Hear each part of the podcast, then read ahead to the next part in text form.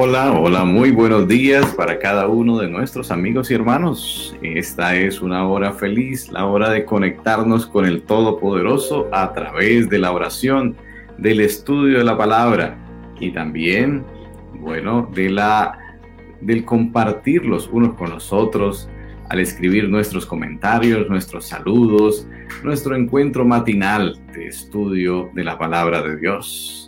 Saludamos con gozo a Carmenza Holguín, quien nos saluda muy cordialmente, también a Marisol García, a Jenny Marín, a Daniel Mora. Cristo viene por ti y por mí. Esto es Maranata. Gracias, mi querido Dani. El Señor te bendiga junto con tu esposita en esta hora de la mañana. También a Adiela, a Dora, Alexander Mendoza, Gladys Torres, que nos saluda también. Dora García dice, Cristo ya viene, preparémonos. Claro que sí. Y el profesor Oscar Pereira, que nos saluda desde el Guaviare. Un abrazo para todos en esta hora de la mañana, hoy 17 de noviembre, después de unos días eh, feriados en que hubo eh, mucha gente viajando seguramente. Esperamos que la bendición del Señor esté con ustedes grande en esta hora. Gracias por estar con nosotros, gracias por conectarse y compartir este link. Si estás viendo en YouTube, suscríbete, dale suscribirte para que recibas no solamente las notificaciones de Amanecer con Jesús, sino de otras transmisiones edificantes para tu vida espiritual. Tal como esta semana estamos disfrutando de la Semana de la Deidad, una semana preciosa de conocer al Señor es nuestro privilegio conocerlo y esto transforma nuestra vida porque somos transformados por la contemplación y esto es algo realmente muy, muy valioso. Vamos entonces a dar paso en esta hora a nuestras, nuestros momentos de familia. Así que, amor, buenos días, bienvenida. Dios te bendiga mucho. Gracias. Buenos días, hermanos queridos. Una feliz semana.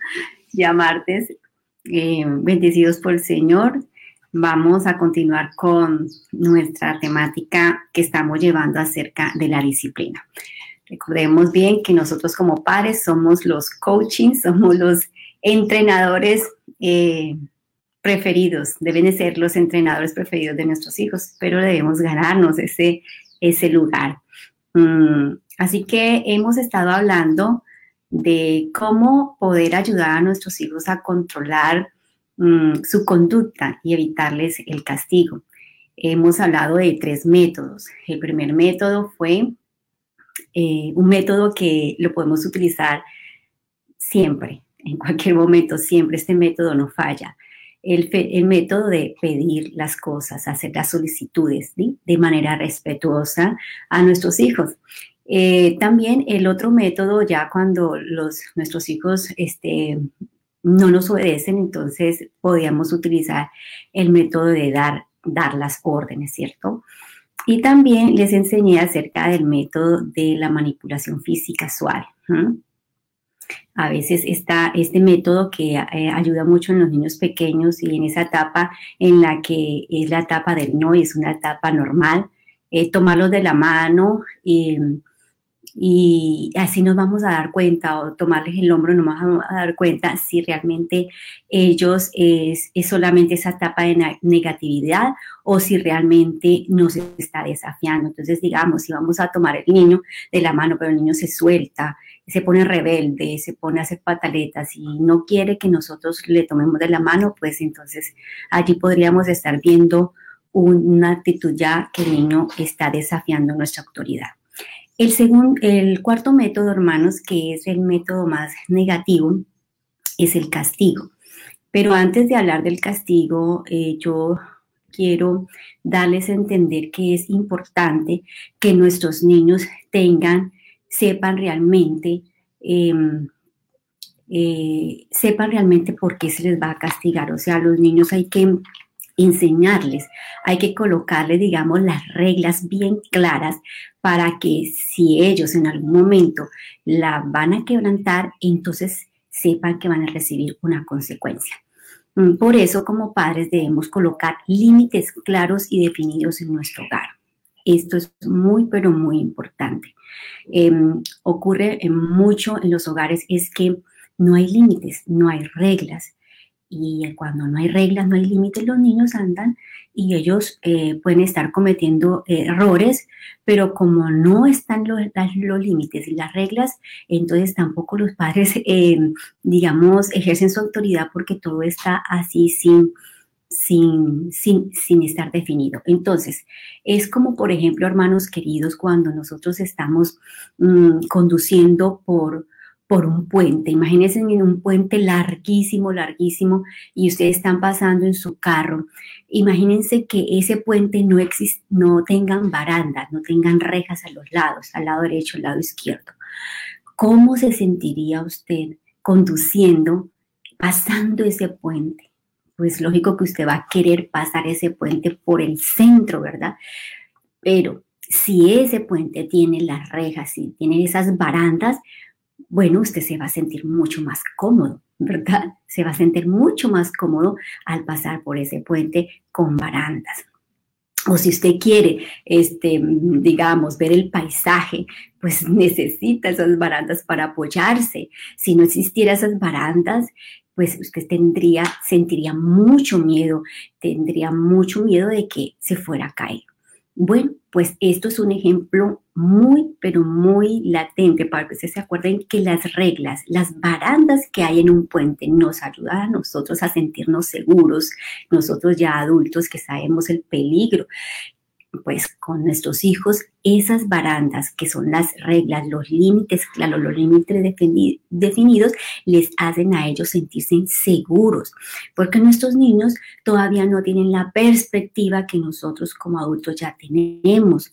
Así que mm, ellos necesitan esas reglas, necesitan esos límites claros y definidos en la casa, cada casa debe tener sus, sus reglas, sus límites definidos, que los niños sepan hasta dónde tienen que llegar. Y ellos deben saber pues que esas, esas barandas que están allí es porque les amamos y queremos protegerlos y no queremos que ellos se nos vayan, digamos, al abismo, que ellos vayan a, les vaya a pasar algo malo, porque nosotros les amamos. Así que es importante, hermanos, Hoy voy a especificar eso, que hayan reglas. No sé, les hago la pregunta, quizás, este, pregúntese, ¿tenemos reglas en el hogar? ¿Las hacemos cumplir? Porque pueden ser que están las reglas en el hogar, pero los niños las transgreden y ustedes no las hacen cumplir. De, yo quiero mostrarles aquí este librito, que es el librito de juntas de, de nuestro hogar con nuestros hijos. Aquí nosotros colocamos las reglas y hacíamos nuestras juntas, en lo posible la, empezamos a hacerla cada, cada, cada semana, pero a, medida que los niños conocen las reglas, pues se hace más, más fácil, después lo hacíamos cada, cada mes, o en algún momento en que veíamos que se, se, transgredían, digamos, las reglas o que no estaba conforme a, las políticas de este hogar, entonces nos reuníamos. Y aquí colocábamos las firmas, eso es como si fuera una junta, las firmas de los otros dos y de nuestros hijos. Mm, esto es un método muy, muy bueno, nos ayudó bastante. Hay otros hogares que, que colocan sus reglas en, en un cuadro, ¿verdad? En esta casa se hace esto, en esta casa se dice así. O sea, son reglas muy bonitas y los niños tienen que verlas y, y, y tienen que conocerlas, hermanos. Así que importante para hoy, por eso antes de hablar del castigo necesitamos colocar las reglas en el hogar. Es como, por ejemplo, hermanos, es como, por ejemplo, em, eh, esta ciudad, esta ciudad no tuviera las reglas de tránsito, no tuviera las medidas de tránsito. ¿Cómo sería esta ciudad? O donde ustedes viven pues sería un desastre, ¿verdad? Entonces, por eso es necesario las reglas, necesitamos saber hasta dónde debemos llegar para poder tener el control. Así que, punto número uno para ejercer una buena disciplina em, mm, es esto, colocar reglas, pero no solamente es la disciplina tiene que ser colocar reglas, límites definidos. También, hermanos, la disciplina constituye en desarrollar con nuestros hijos un ambiente de respeto. un ambiente de cariño. Por eso, entre, entre, entre los hijos debemos colocar también las reglas y nosotros les, les guiamos porque debemos eh, eh, medir de que las reglas sean consecuentes y también que el castigo a esa, a esa falta sea consecuente, ¿verdad? Eh, aquí también están los castigos, estaban las multas y ellos transgredían esas reglas. Mm, fue un método que nos funcionó, así que les se los comento, quizás para alguno de ustedes les sea favorable. Y bueno, ustedes son muy creativos, pueden hacer muchas cosas. Lo que sí deben entender que los límites claros los límites definidos deben existir en, la, en el hogar.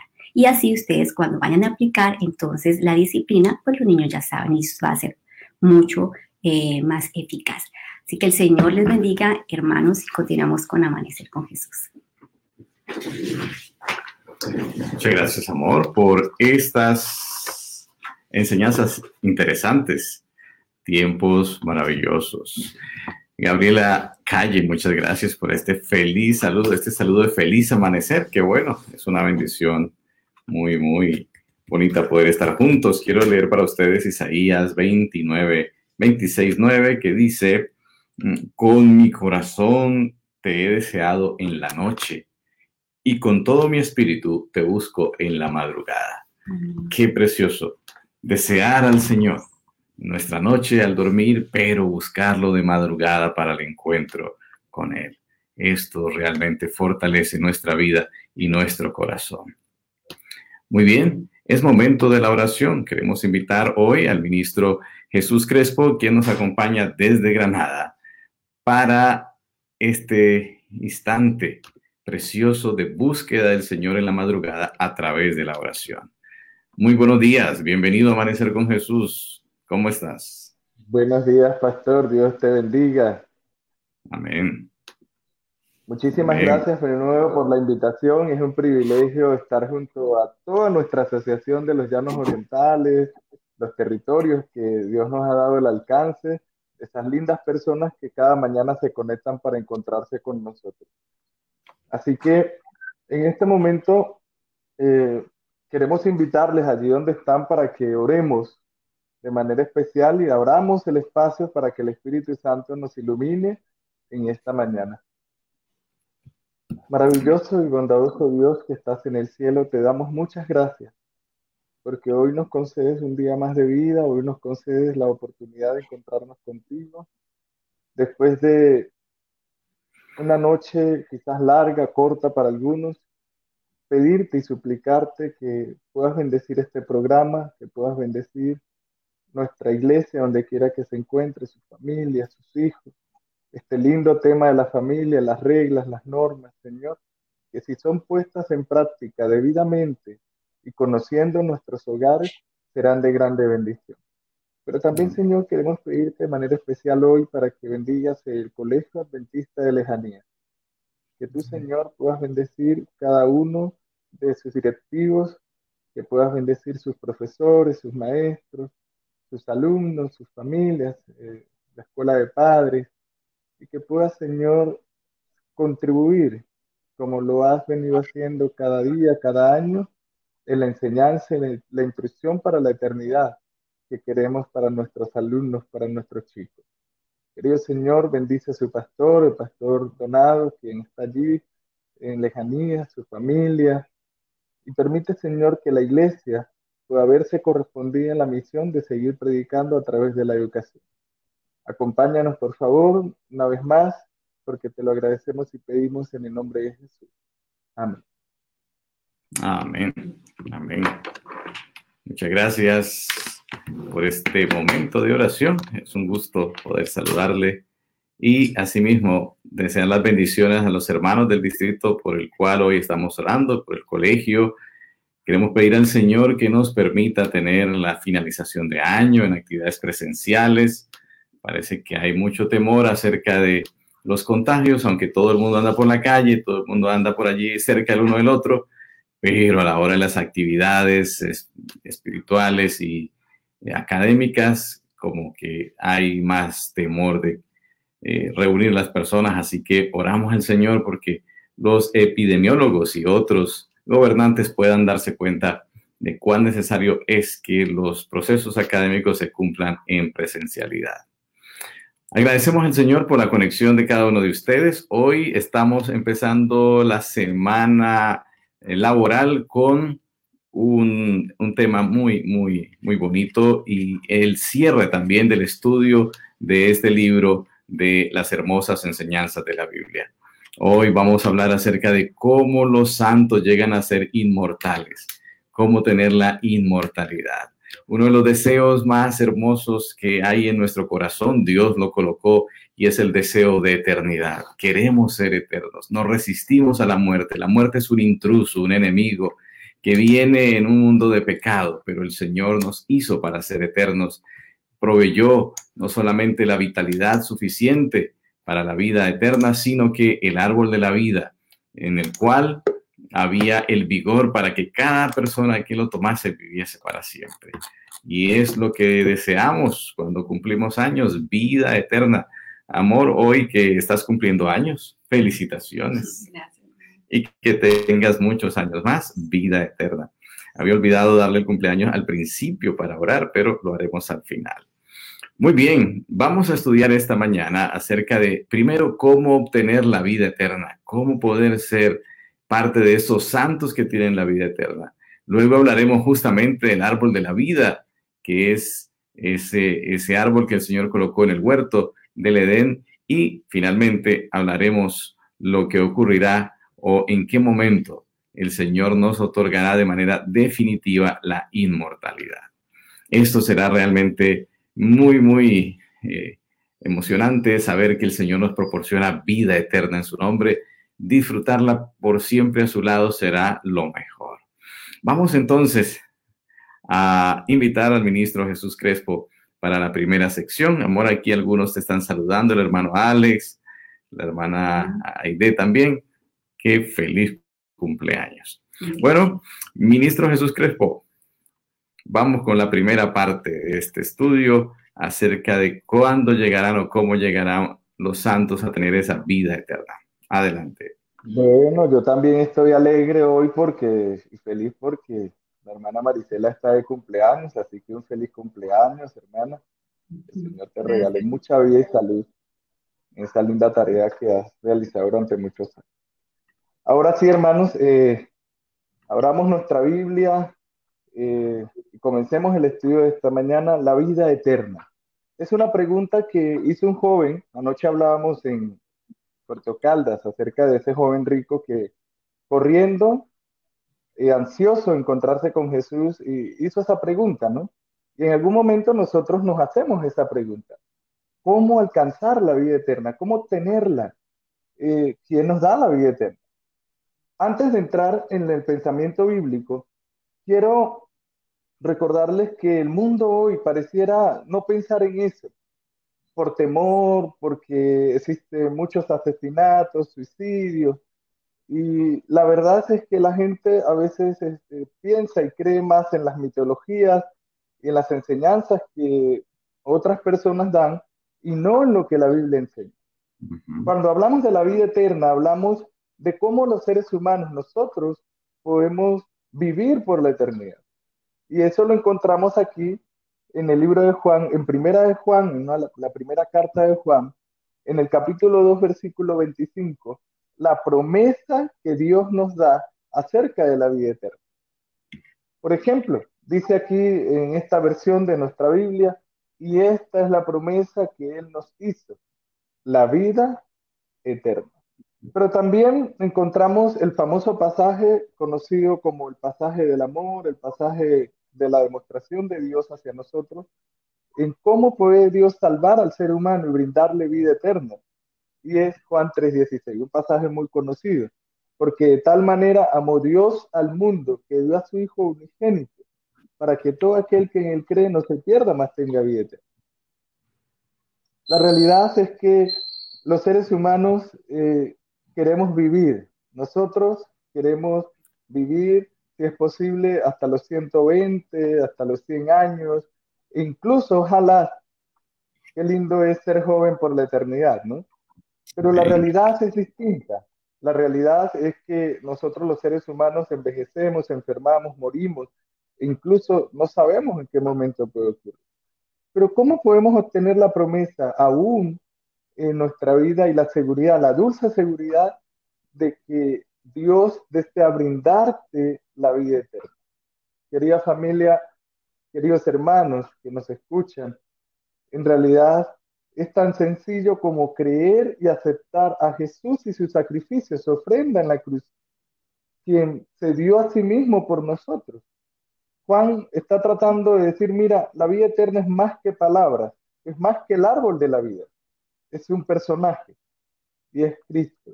Y cuando tú dejas que Jesús entre en tu corazón y lo aceptas y tienes una relación personal con Él, comienzas a vivir para la eternidad. No se necesita esperar a Jesús que venga al cielo y entonces comenzar a vivir la eternidad. No. Se trata de que cuando tú te entregas a Cristo enteramente en tu corazón, tus, sueños, tus planes, tus días laborales, tu familia, tu iglesia, tus dones, tus talentos, tus hábitos, entonces comienzas a vivir para el cielo, para la eternidad, porque ese Dios eterno se personifica en tu carácter, en tus pensamientos y hace, marca la diferencia. Por eso la pregunta es, ¿quién tiene la vida eterna? ¿Hollywood?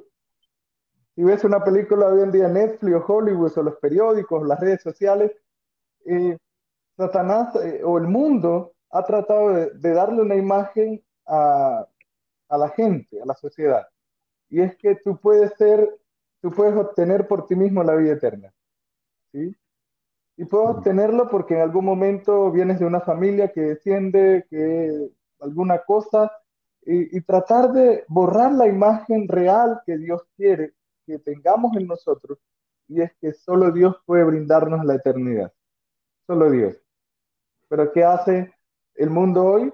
No, mira, este, tú puedes ser un superhéroe, tú puedes eh, pensar diferente, no importa lo que diga la gente, Tú puedes por ti mismo ser Dios, tú puedes por ti mismo brindarte la satisfacción, tú vas a reencarnar, no te preocupes por eso.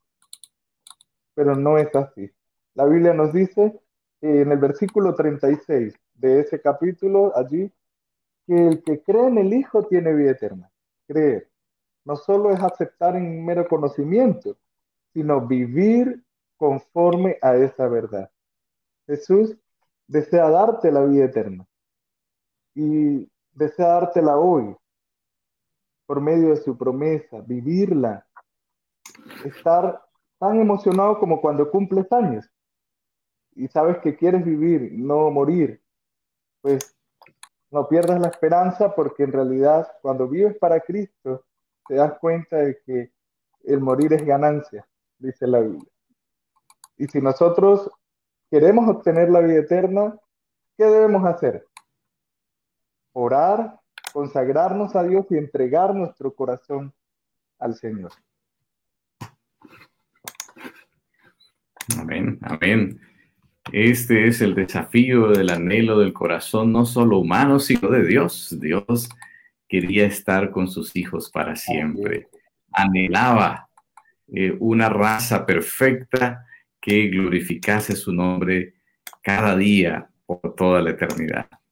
Nos es difícil entender algunos de los designios de Dios en cuanto a lo que Él quería para el hombre, dado que eh, nos hemos acostumbrado al dolor, a la aflicción y la muerte. Sin embargo, debemos recordar que el Señor eh, había previsto para el hombre vivir eternamente. Así que en esta segunda sección, gracias, vamos a avanzar con el siguiente desafío, ¿no? El siguiente tema es acerca del árbol de la vida. El árbol de la vida era la garantía que Dios había colocado de que el hombre podría vivir eternamente. Yo sé que en este tiempo hay frutas que nos gustan mucho, ¿no? No sé cuáles son tus frutas favoritas, si tenemos a colocar allí cuál será tu fruta favorita, eso es bien especial. Cuando vine aquí al llano conocí otras frutas que antes no conocía. El arazá, por ejemplo, una fruta que hasta entonces no había escuchado, pero qué deliciosa. Y en el clima frío, bueno, las frutas de clima frío, uno encuentra aquellas como la uchua, como eh, el lulo. Muy interesante esa fruta. Pero eh, al ir a una zona más selvática en la frontera con Brasil, encontrar la fruta de el copoazú y aguaje, dos frutas interesantes de las cuales puedes conseguir un buen jugo en alguno de esos lugares. Bueno, árboles con propiedades maravillosas. Sin embargo, el árbol de la vida era un árbol hecho por Dios de una fruta que nosotros hoy no podemos determinar. Alguien ha pensado que era la manzana. Y entonces aquí a este cartílago que tenemos más este, señalado en nuestra garganta le llamamos la manzana de Adán. Y entonces de niño me decían, lo que pasa es que Adán cuando comió del fruto prohibido se le atragantó un pedazo y por eso le quedó allí esa protuberancia más grande a los hombres que a las mujeres. En fin, mitos sobre el árbol de la vida. Pero no, no era la manzana, no, no era la manzana. Aquí alguien nos dice, Marta nos dice que su fruto favorito es el mango. Claro que sí, hay un mango que es delicioso, hay diversas variedades, así que es algo realmente muy, muy especial. El relato de, del libro de Patriarcas y Profetas nos dice que en medio del Edén crecía el árbol de la vida cuyo fruto tenía el poder de perpetuar la vida. Si Adán hubiese permanecido obediente a Dios, habría seguido gozando de libre acceso a aquel árbol y habría vivido eternamente. Pero en cuanto hubo pecado, quedó privado de comer del árbol de la vida y sujeto a la muerte. La sentencia divina entonces debía cumplirse, polvo eres y al polvo volverás, lo que significa que la vida estaría extinta para siempre, para siempre. Y una vez que el hombre hubo pecado, entonces este, hubo un cambio en, en, las, en, la, en el orden de cosas que Dios había puesto. Porque si al hombre después de la caída se le hubiese permitido tener libre acceso al árbol de la vida, habría vivido para siempre y el pecado se hubiese inmortalizado. Algo muy triste, vivir eternamente en pecado, en la degeneración que éste trae, en el dolor, en la angustia. Algunas personas cuando ya eh, tienen edad avanzada, sufren enfermedades muy dolorosas, en situaciones de angustia piden al Señor, Señor, permíteme descansar ahora, ya es suficiente, eh, recógeme pronto, deseo descansar y luego recibir el premio maravilloso de la resurrección eterna. Claro que sí, pero si el hombre hubiera accedido a este árbol, tal cosa no habría sucedido, el descanso y la preparación para la resurrección no habría sido de esa manera.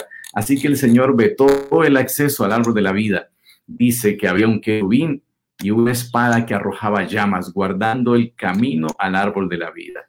Y a ningún miembro de la familia de Adán le ha sido permitido salvar, salvar o atravesar esa línea, esa frontera y participar de la fruta de la vida.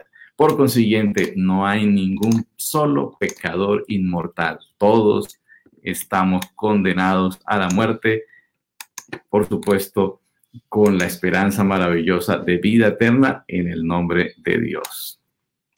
Así que imaginémonos esa escena triste en la que justo Adán y Eva seguramente habían pensado, esta tarde la cena será una ensalada del árbol de la vida, pero antes, entre comidas, comieron una fruta que no estaba permitida, llamada el fruto del árbol de, de la vida. Y, por supuesto, pecaron y al pecar perdieron el derecho a estar aún en el Edén, el derecho a la comunión plena con Dios, el derecho a estar cubiertos de la gloria de Dios y quedamos destituidos.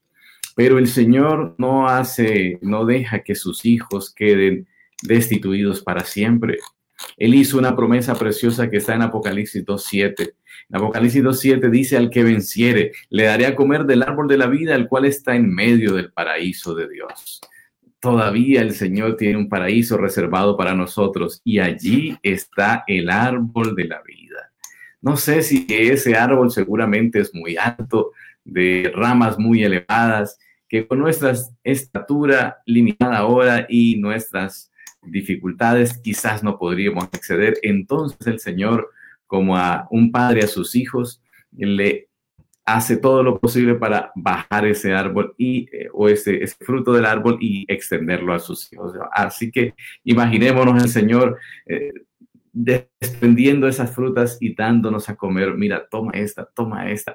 Qué, qué especial, qué bonito cuando llegamos a un sembrado y el dueño dice, mira, aquí tengo estos aguacates, estas naranjas, y entonces desprende y no las alcanza y comenzamos a recibir la belleza de esos frutos. ¿Cómo será recibir el fruto del árbol de la vida de manos de nuestro Dios? Sin duda que algo espectacular, algo realmente maravilloso. Y entonces, al tomar de ese fruto, comienza a suceder algo muy, muy bonito todas las imperfecciones y deformidades. Una vez que hayamos sido resucitados, todo ello queda en la tumba. Y somos reintegrados entonces al derecho al árbol de la vida desde tanto tiempo perdido allá en el Edén. Los redimidos crecerán. Aquí hay un secreto, los que las damas que les gusta usar tacones para verse más altas y bueno, los muchachos que quieren estirarse más, ¿verdad? Aquí dice, los redimidos crecerán hasta alcanzar la estatura perfecta de la raza humana en su gloria primitiva. Las últimas señales de maldad o del pecado o de la maldición del pecado serán quitadas y los fieles discípulos de Cristo aparecerán con la hermosura de Jehová nuestro Dios, reflejándolo en espíritu, en cuerpo, en todas las facetas del ser, reflejando la imagen perfecta de Dios. Oh maravillosa redención, tan descrita y tan esperada, contemplada con anticipación febril, pero jamás enteramente comprendida. Y eso está en Consejo para la Iglesia, tomo, eh, perdón, página 103. Qué exclamación tan bonita, qué deseo tan profundo de nuestro corazón. ¿Deseas tú participar del árbol, del árbol de vida, recibirlo de las manos del mismo Señor? Oh, sin duda que será algo eh, realmente espectacular, algo maravilloso. Ahora vamos a estudiar nuestra tercera parte. ¿Cuándo será ese cuándo? ¿Cuándo amanecerá aquella mañana de dicha inmortal? ¿Cuándo ocurrirá el cumplimiento de la promesa de Dios? ¿De qué manera debemos estar preparados? ¿Qué ocurrirá? Es algo también precioso que la Biblia nos dice. El pastor Darwin nos va a responder esta tercera sección tan valiosa, tan motivadora para cada uno de nosotros. Pastor Darwin, muy buenos días. Bienvenido a Amanecer con Jesús. El Señor le bendiga hoy. Gracias, Pastor Joel. Muy buenos días para usted, para la mesa de trabajo, la hermana Marisela, que anda de cumpleaños. Un abrazo muy grande. Y para todos nuestros amigos que están aquí conectados, muchas bendiciones en este nuevo amanecer. Siempre soy un defensor de de que nuestra imaginación es una gran herramienta para poder comprender un poco sobre las bellezas que Dios tiene para todos nosotros. A veces se torna difícil entender el deseo de vivir por la eternidad. Recuerdo hace exactamente 10 años atrás, 11 años atrás, me encontraba en Chinchiná Caldas teniendo una campaña y al visitar a una persona adulta, recuerdo que le dije a ella, mira, qué bonito, vamos a vivir eternamente. ¿No te gustaría entregarle tu vida a Jesús para que vivieras eternamente? Y esta persona, recuerdo muy bien que me decía, no, pastor, yo no quiero vivir eternamente. Y yo me quedé sorprendido. Era la primera vez que en mi vida escuchaba que alguien no quisiera vivir por siempre en el cielo. Y yo no me aguanté y le pregunté, ¿y por qué no quieres vivir por siempre en el cielo? A lo cual esta persona me dijo, pastor, ya en mi avanzada edad, es suficiente los años que vivo en esta tierra, me duele todo desde que me levanto hasta que me acuesto. No más con el hecho de llevar alimento a mi boca, me duele mi, dentadura porque ya tengo una cajita. Y cuando me paro a caminar, me duelen mis rodillas porque ya sufro de eso. Y si me siento mucho tiempo, me duele estar sentada. Y si me acuesto, pues me fastidia estar acostada. Así que yo no quiero vivir toda una eternidad. Y claro, tenía razón. Yo le había hablado de vivir la eternidad, pero se me había olvidado compartirle cómo sería esa eternidad. Así que es allí donde nosotros debemos comprender muy bien este tema, todos nuestros amigos que están conectados, porque el Señor nos ofrece una eternidad, pero sin dolor de rodillas. El Señor nos ofrece una eternidad sin esqueletos en un closet, es decir, sin miedos ni temores que nos estén atormentando. El Señor nos promete una eternidad sin COVID que nos persiga, ni pestes, ni hambres, ni enfermedades. El Señor nos promete una, una eternidad sin la pérdida de nuestros seres queridos, ya no más. Ya no vamos a estar diciendo hasta cuándo el Señor me va a regalar a mis seres queridos, ya eso va a terminar. El Señor me promete una eternidad de gloria, una eternidad perfecta, una eternidad maravillosa. Y es allí donde nuestra imaginación debe tratar de vislumbrar y desear el poder llegar a esa eternidad. Ahora, ¿cómo se va a realizar esto? Pues bueno, dice la Biblia en 1 Corintios capítulo 15, versículo 51, dice, no todos dormiremos, pero todos seremos transformados en un abrir y cerrar de ojos. Tal vez les, no sabemos, pastor, quiénes de los que estamos en este lugar si el Señor quisiera, estarán con vida o estaremos con vida cuando Él aparezca en las nubes del cielo. O tal vez todos hayamos descansado a través del sueño de la muerte. Pero aunque eso no sabemos cómo va a ocurrir, lo que sí sabemos es que cuando el Señor venga, en un abrir y cerrar de ojos, yo recuerdo siendo niño que mis maestras de las clases infantiles en la iglesia el sábado me decían, a ver, cierren y abran los ojos. Eso es lo que se demora Dios para que esos dolores de rodillas se les vayan. O eso es lo que se demora Dios para que eh, ustedes sean totalmente felices en un cuerpo renovado. Eso es lo que necesita Dios. Un abrir y cerrar de ojos. ¿Qué demoramos? ¿Cuántos segundos demoramos? Nada cerrando y abriendo nuestros ojos, es lo que necesita Dios para restaurar nuestra felicidad completamente, si tan solo creemos y nos imaginamos y adecuamos nuestro carácter en la tierra para ir a vivir con Él. Por eso la Biblia dice tan claramente, todos seremos transformados en un abrir y cerrar de ojos. A la final trompeta, porque se tocará la trompeta y los muertos serán resucitados, incorruptibles y nosotros seremos transformados, dice la escritura. Por eso es necesario que esto corruptible se vista de incorrupción y esto mortal se vista de inmortalidad. La promesa en esta mañana, el Señor nos recuerda en Corintios que ya está hecha. Y Dios no es un hombre como para estar con juegos diciendo, no, ya me arrepentí de esto. No, no, no. Dios ha prometido que nos, en un abrir y cerrar de ojos, hará nuestro cuerpo corruptible a un cuerpo incorruptible. Dios lo cumplirá. Dios promete que está haciendo mansiones para nosotros, cosas que nuestra mente no ha imaginado. Dios nos cumplirá. Dios estará al frente para cumplir sus promesas. Ahora es parte nuestra decidir si, si es nuestro sueño, como lo mencionaba hace un momento, poder ir y tomar de ese fruto del árbol de la vida para poder perpetuar en la eternidad. Ahora es nuestra decisión si queremos ser transformados en nuestro carácter. Es tu decisión, los que están aquí escuchándonos, la hermana Glencia, hermana Janiris, hermana Ingrid, hermano Eric, es nuestra decisión determinar si queremos que nuestra vida esté de acorde a los propósitos de Dios. Esto no se trata de que es que me tocó en una iglesia fuerte espiritualmente o débil, o es que me tocó en un hogar muy fuerte espiritualmente o débil. No, esta es tu decisión, es mi decisión el poder determinar si es mi mayor deseo cuando el Señor venga al sonar de la trompeta, que este cuerpo corruptible se vista de incorrupción. Y también es mi decisión poder luchar para que mi familia también sea salva. Así que no solamente debo preocuparme por mí, sino preocuparme por mi familia. Y por supuesto, la mejor manera de no flaquear y de no caer es esa conexión diaria con el Señor, oración, estudio de la Biblia, pero también llevar las buenas nuevas del Evangelio. Por eso quisiera invitar a mis hermanos, no solamente para que se guarden un mensaje de esperanza cada día en su corazón, sino compartan mensajes de esperanza con otras personas, porque cuando lo hacemos, realmente somos nosotros mismos quienes nos estamos viendo beneficiados de, este gran privilegio de compartir a Cristo.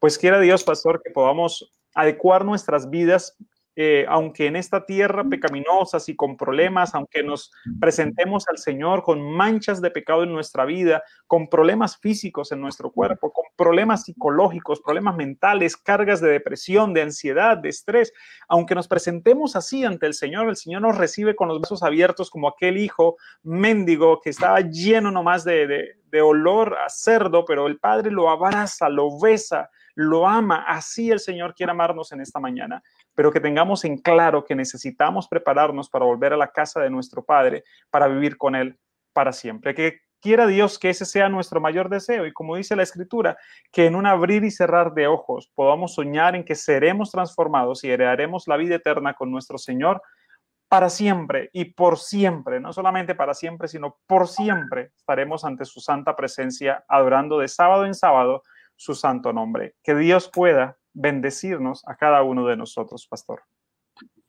Amén, amén. Sabe, pastor, que mientras llega ese momento maravilloso que usted ha descrito de manera tan hermosa, hay un paralelo que podemos disfrutar. Y este es un consejo dado a los maestros, pero aplica a cada uno de nosotros. Está allí en Consejos para los Maestros 337 y dice que los maestros, podría decir allí los padres, también los cristianos, los discípulos necesitan un profundo conocimiento de la palabra de Dios. La Biblia y solamente la Biblia debe ser su consejera. La palabra de Dios es como las hojas del árbol de la vida. Oh, oh, la eternidad. Sí, ese día el que el Señor venga y transforme en un cerrar o abrir de ojos a todo el mundo eh, que ha creído en Él, que le ha aceptado, que ha decidido eh, hacerlo su Salvador personal, será maravilloso. Pero la eternidad realmente comienza ahora. Y el tomar de aquellas hojas del árbol de la vida que son para sanidad de las naciones puede ser ahora. En estos días muchas personas están tomando hojas de un árbol por sus propiedades salutíferas. La moringa. Sí, en algunos lugares esos árboles han quedado peor que cuando pasan las hormigas arrieras y que quedan solo el chamizo. Así han quedado los árboles por allí en algunos alrededores donde todo el mundo ha querido tener un poquito de ese árbol o de las hojas estas para sanidad, para prevención o para restauración de la, del contagio con el COVID. Pero ahora lo que el Señor está diciendo es que esas hojas están disponibles. La palabra de Dios es como las hojas del árbol de vida. Allí se satisface toda necesidad de los que aman sus enseñanzas y las ponen en práctica en su vida.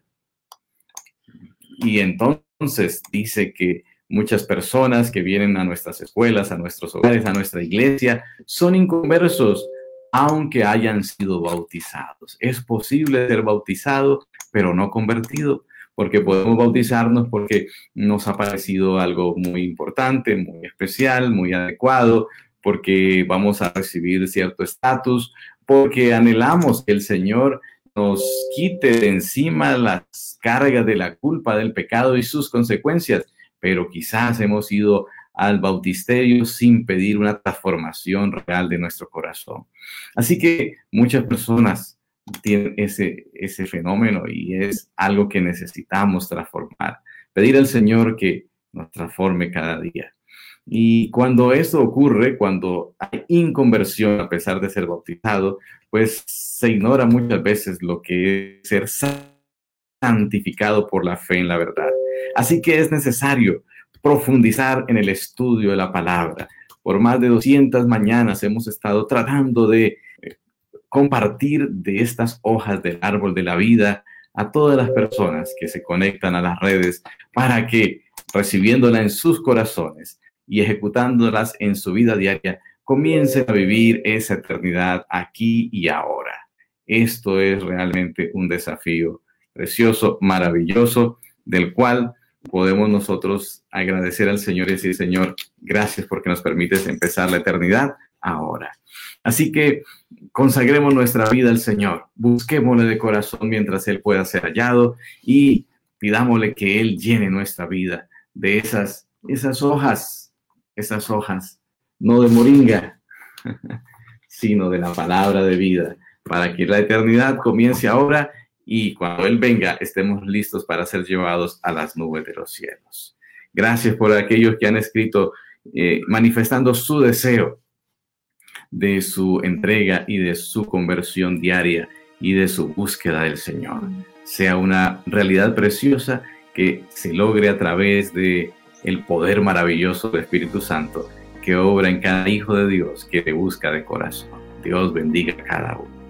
Vamos a orar por las oraciones que han sido colocadas en intercesión por cada petición de salud, de trabajo espiritual y por supuesto Queremos felicitar a todos los templos que ya han sido abiertos, los hermanos están congregando allí, realmente es maravilloso y también compartiendo el mensaje de salvación. Así que el Señor nos ayude a ser fieles, fieles misioneros.